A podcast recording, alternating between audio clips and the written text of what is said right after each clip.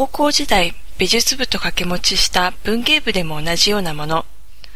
本来は小説なりエッセイなりを書きたい人が発表の場を求めて入部するわけです。私は最初から何も書く気がなかった。ただ、小学校、中学校時代に文芸部の本を読んで面白かったので入部したんですね。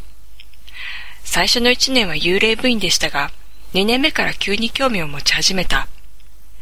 理由はいろいろですが、今回の文脈に即して言えば、同期が部長や編集長になった。それがきっかけ。めんどくさいこと引き受けちゃったよ。ふーん。お手並み拝見させていただきますよ。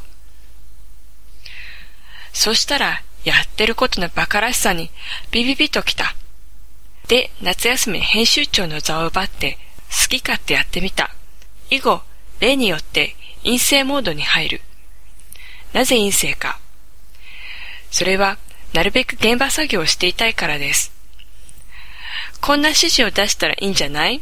というのは好きだけど、そういうことを仕事にしたくはないし、実際向いてもいない。一度だけ主導権を握ってバリバリやって成功し、発言権を得る。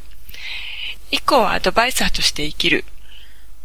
ずるいけど、これでいいとも思う。だって美術部が最高に成功したのも、文芸部が最高に盛り上がったのも、私がアドバイザーになってからなのです。私は他人の作品に対して好き勝手なことを言うのは大好きだった。文芸部が100冊雑誌を作っても、感想ペーパーは数枚しか回収できない。作家は感想に飢えている。だから私の素人批評でも大変感謝された。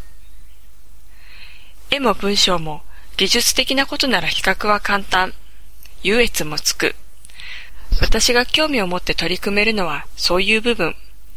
その先の個人の内省的努力みたいなものが必要になる仕事は全然できない。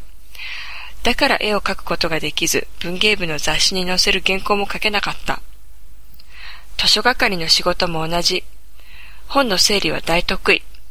他の人が怠けているのを見ると、ものすごくやる気が出る。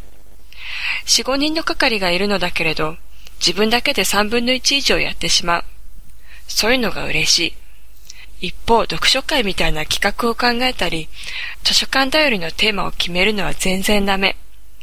もちろん一旦やると決まった読書会の運営技術を向上させていくのは得意分野。